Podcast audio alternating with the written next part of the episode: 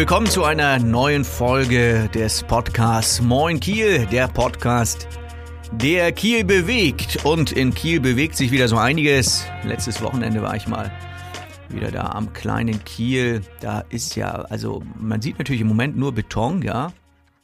Äh, zum Duckstein-Festival war ich dort gewesen. Vielleicht war der eine oder andere von euch auch dort. Tolle Mucke, schöner Sound, wenn da die Bühne so auf dem Wasser steht. Und also ist schon, ist schon ziemlich chillig da. Und in so einem Spätsommerabend dort äh, bei einem Bierchen dort der Musik zu lauschen. Das ist schon cool. Und äh, ja, da bewegt sich auch so ein bisschen was im Moment alles noch so ein bisschen aus Beton, aber ich habe immer so ein bisschen das Gefühl, wenn ich so die Bilder sehe und was da jetzt so entstehen soll, dann denke ich immer so ein bisschen so, ja, ja so ein bisschen Amsterdam-Flair, ne? Also das ist so meine, meine Hoffnung oder mein Gefühl, was ich habe, wenn ich dort diese Bauarbeiten sehe, dass ich so das Gefühl habe, so ja, das wird so ein bisschen, äh, vielleicht irgendwann kommt da vielleicht noch so eine kleine Kracht, die dann da irgendwie vorbeifährt oder wie das heißt, diese Schiffchen.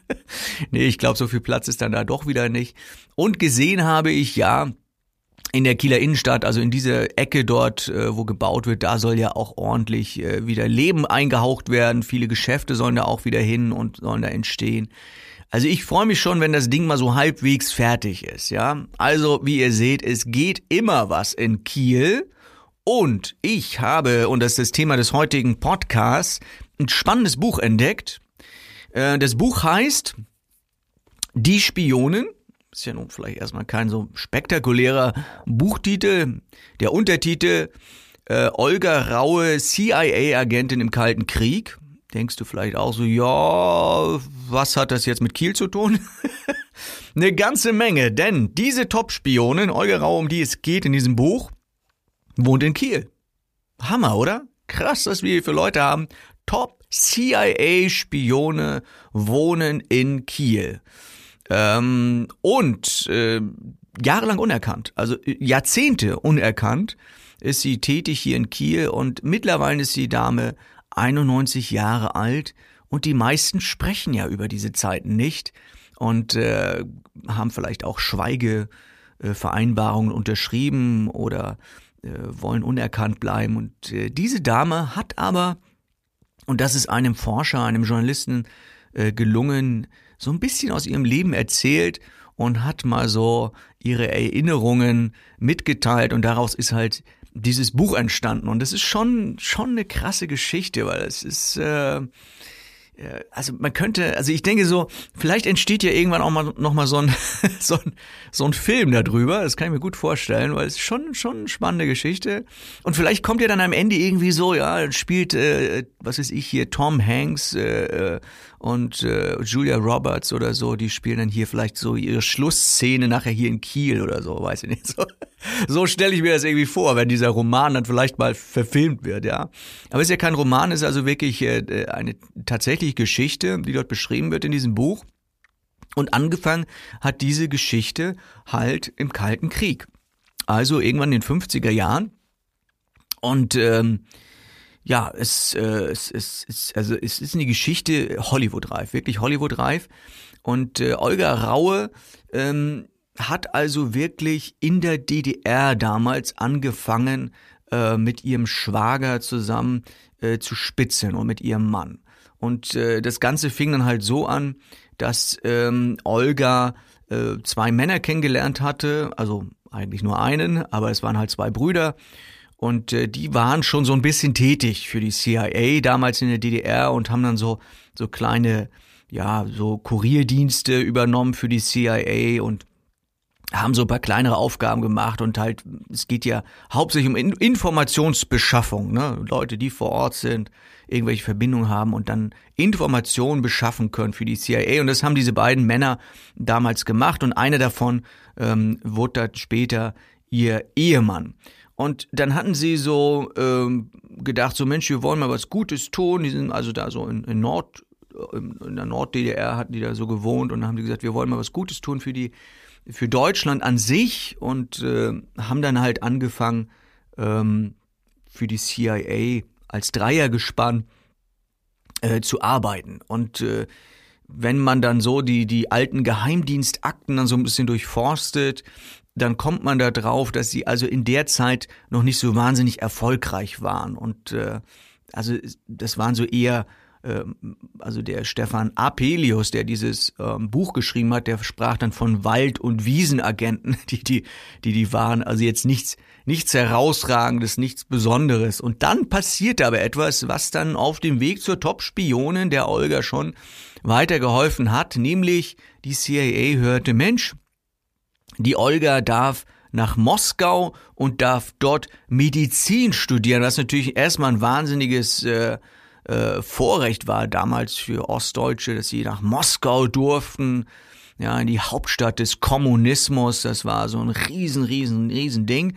Und dass sie dann da noch äh, Medizin studieren durfte. Also ähm, das war natürlich der Hammer jetzt, ja, für die CIA, weil da, sag ich mal, vor Ort Spione zu haben, die sich da in, in diese ganzen Strukturen von Moskau, von Russland dann so auskennen, das war natürlich Gold wert und deswegen haben sie dann angefangen, die Olga nochmal so ein bisschen spezieller auszubilden. Ja, man muss ja dann wissen, als, als Geheimdienstmann, als Geheimdienstfrau, wie kann ich denn jetzt Briefpapier so präparieren, ja, dass ich dort mit Geheimtinte schreiben kann, das Ganze nachher auch wieder rückwärts machen kann und so. Also es, es hat schon so, so was sehr, sehr Aufregendes, was sie dann so, dort so gelernt hat und dann hat sie halt gelernt, wie man so Anweisungen auf Mikrofilm ähm, wieder sichtbar macht oder ne, wenn man so Landschaftsaufnahmen zum Beispiel macht, das stellen wir so vor, hast so eine Landschaft fotografiert und dann in der Landschaft selber sind dann Dokumente versteckt und dann versucht man das wieder sichtbar zu machen und, und mit speziellen Kameras, und eine Zeiss äh, Icon-Kamera, wie bedient man die denn so,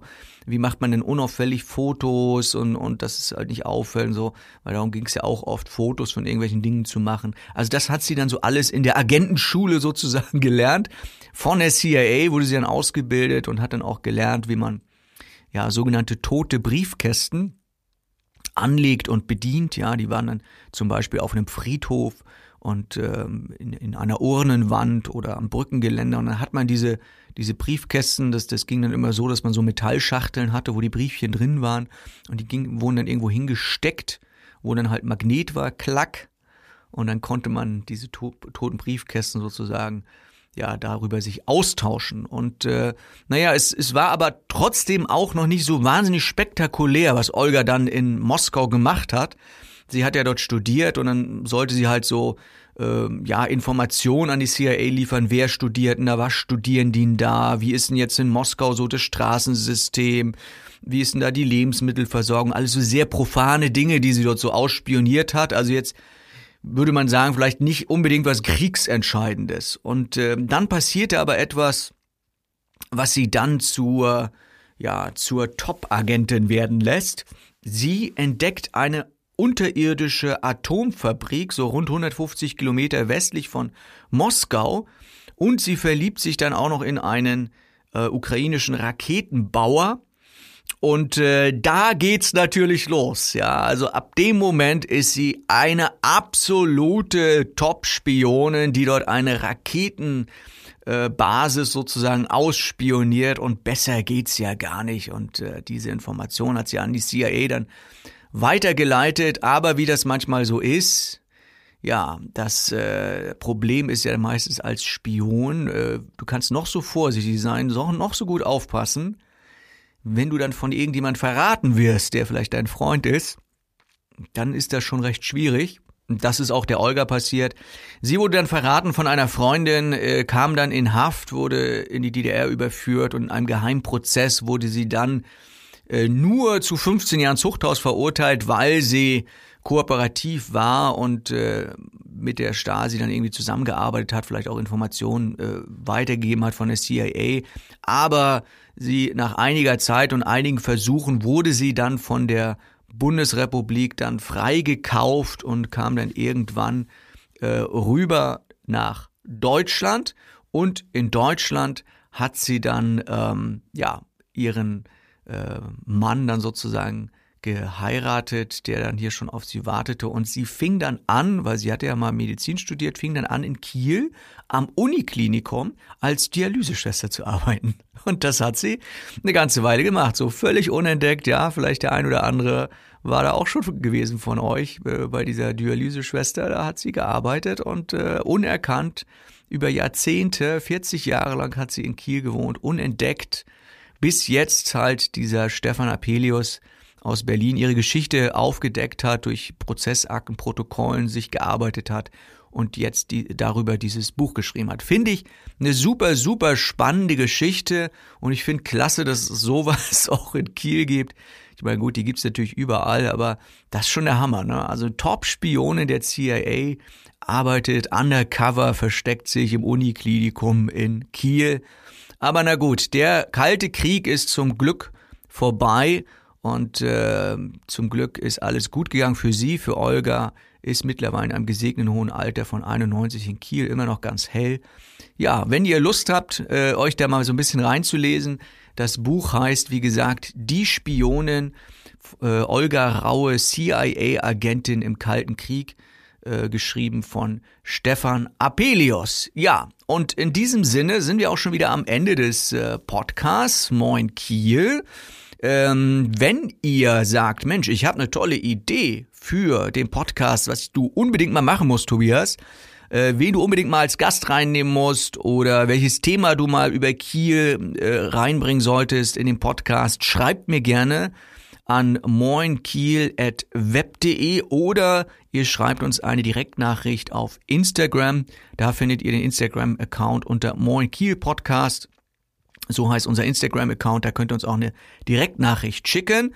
Und es ist jetzt bald Herbst und es läuft immer noch unsere Fotoaktion mit dem Hashtag Moin Kiel Podcast. Das heißt, äh, wenn du mitmachen möchtest, machst du ein ordentlich schönes, tolles, lustiges, was weiß ich, Foto über Kiel, um Kiel und so weiter. Hängst den Hashtag Moin Kiel Podcast ran und dann finden wir den und irgendwann jetzt im Herbst werden wir auslosen, welches das beste oder die besten Fotos sind ähm, äh, für uns und dann gibt es einen Preis. Ich habe schon mal so ein bisschen durchschauen lassen. Wir werden was mit T-Shirts machen. Ne? So, also in diesem Sinne wünsche ich euch alles Gute, ja viel äh, Spaß in und um Kiel.